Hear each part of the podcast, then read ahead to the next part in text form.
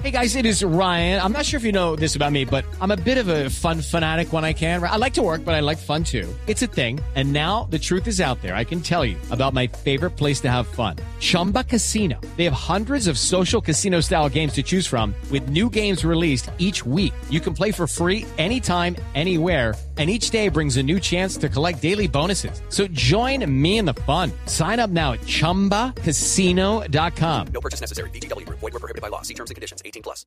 Pero lo que nos tiene muy tristes el fin de semana es eh, la muerte de Julián eh, Gómez, un niño de 13 años aficionado al ciclismo y a Egan Bernal, que fue atropellado en la vía Cajicá-Zipaquirá. Este niño que nos hizo llorar en el momento del triunfo de Egan Bernal y que este fin de semana nos hizo llorar por su fallecimiento, pero que evidencia un problema gigantesco que tenemos en las vías de Colombia, en donde no son seguras para los ciclistas. Que es lo que, porque esto que pasó con Julián, con Julián Gómez, que lamentamos la muerte todos y lo hemos venido llorando desde el fin de semana, pues ha pasado con muchos otros. ¿Y cómo solucionamos eso? ¿Cómo podemos solucionar que no sean las vías del país un riesgo para los ciclistas, como fue en el caso de Julián? Estamos en comunicación con Enrique López, que es el vocero de una iniciativa que se llama Manéjese Bien por la seguridad vial, desde la sociedad civil, hablando de estos temas que nos tienen que preocupar y tenemos que hacer algo para que no se vuelva a repetir nunca más un caso como el de Julián. Señor López, bienvenido, gracias por acompañarnos. Camila, buenos días para usted y para todos sus oyentes. Muchas gracias por esta conversación. Bueno, lo de Julián es un caso que nos tiene a todos de luto, pero es mucho más frecuente de lo que nos imaginamos, o me equivoco, señor López. Por supuesto, es que es, es, la indiferencia justamente lo que nos lo que nos debe aterrar, Camila. Efectivamente, hoy lloramos a Julián. No sé si ustedes se acuerden, en agosto de 2019 llorábamos a Dana Méndez, una deportista también de alta competencia que murió también por eh, atropellada por una tractomula en, en, Paipa eh, en agosto de 2019, pero no nos vayamos más lejos. Eh, el 4 de julio, hace unos pocos días, las noticias y, y, los noticieros dieron cuenta de cómo un camión en un puente sacó de la del puente literalmente a un señor de 56 años en bicicleta pues porque le pareció que estaba ocupando un espacio vial que no era el de él. Y esto pasa todos los días Camila.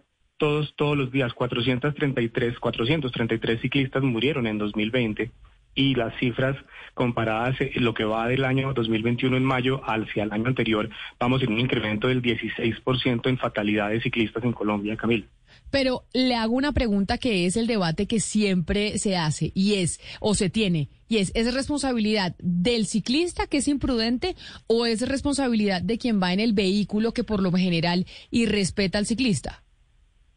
Yo creo que es responsabilidad del Estado, Camila y si me permite le desarrollo la idea porque al final del día el Estado colombiano se ha quedado en promover el modo de transporte en bicicleta de una manera muy intensa, pero dejan a los ciclistas a su suerte en la vía no solamente es saber montar una bicicleta como usted y yo cuando éramos niños, lo que nos capacita o nos deja formados para entrar al ecosistema vial de una manera segura. ¿Cierto? A esto le ha pasado, le ha faltado, perdónenme, una política de Estado que tenga unos elementos mínimos, por supuesto, de infraestructura.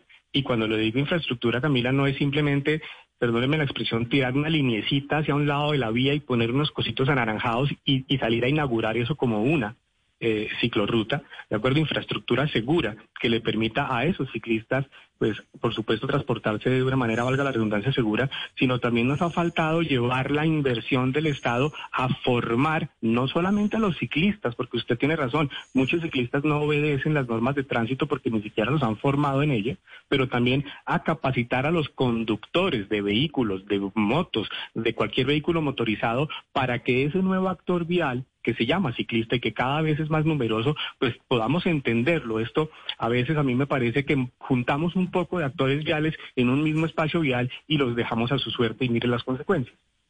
Eh, señor López, hablemos de, los ciclistas que entrenan, de los que salen a entrenamiento eh, todos los días, en, sobre todo en las madrugadas que uno ve. Hay regiones montañosas donde uno sabe pues que hay más entrenamiento, hay más flujos de, de ciclistas entrenando.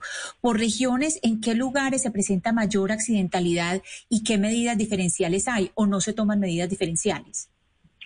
La ley, la ley bici, ustedes se acordarán que en el en el 2016 eh, Colombia dio cuenta de una ley bici que era la ley 1811 da toda una prelación y toda una permisibilidad de uso de la carpeta asfáltica, es decir, de la vía normal de los de los vehículos a los ciclistas, sobre todo cuando hay un cuando hay un, un tema de, de, entrenamiento o de deporte de, o de alto impacto, ¿cierto? Usted bien lo ha dicho, en todo Colombia se entrena ciclismo porque además se ha puesto de moda, no podemos no podemos hacer, ahora que ustedes hablaban de, del tema anterior, pues yo hacía la, la, relación un poco analógica y es que cuando usted tiene estrellas como Egan, como Tan, como Rigoberto, como todos estos ciclistas que nos dejan a todos los colombianos muy orgullosos, pues eso genera más demanda de bicicletas y genera mucho más afición y esa afición se traslada a las vías. Es que distinto del fútbol o de cualquier otro deporte, que los aficionados se van a un parque, la afición ciclística se va a las vías, ¿cierto? Y esto es algo que nosotros no nos damos cuenta ni como, ni como ciudadanos ni como Estado,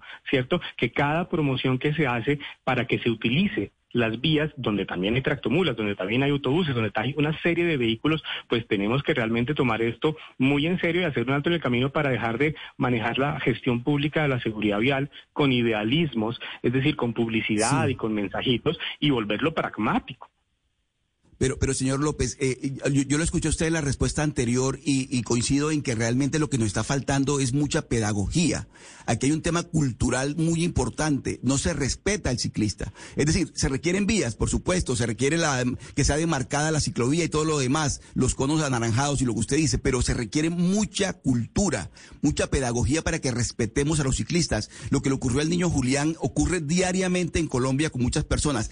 Hacia ese, hacia ese frente, ¿cómo se enfocaría una campaña desde usted que conoce, que es experto en la materia, para que co comencemos todos, todos a respetar a los ciclistas, para respetar su integridad, su vida? ¿Cómo se hace en ese sentido? Mire, usted tiene toda la razón y yo creo que lo que nos ha hecho falta y lo que nos hace falta es una propedéutica de convivencia.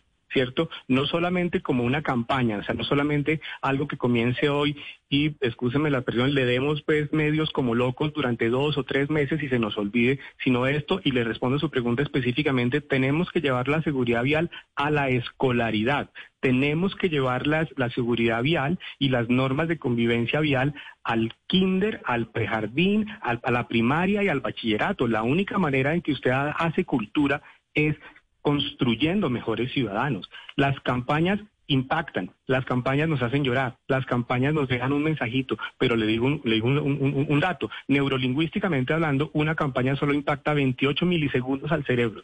Entonces, esto no se resuelve con campañas. Esto necesita una política de Estado y una política de Estado que lleve la seguridad vial a ser una materia más en la escolaridad que, le cuento, ya es una ley, pero pues claramente no se está cumpliendo y tenemos que volver eso y materializarlo cuanto antes para que nuestros pero, niños.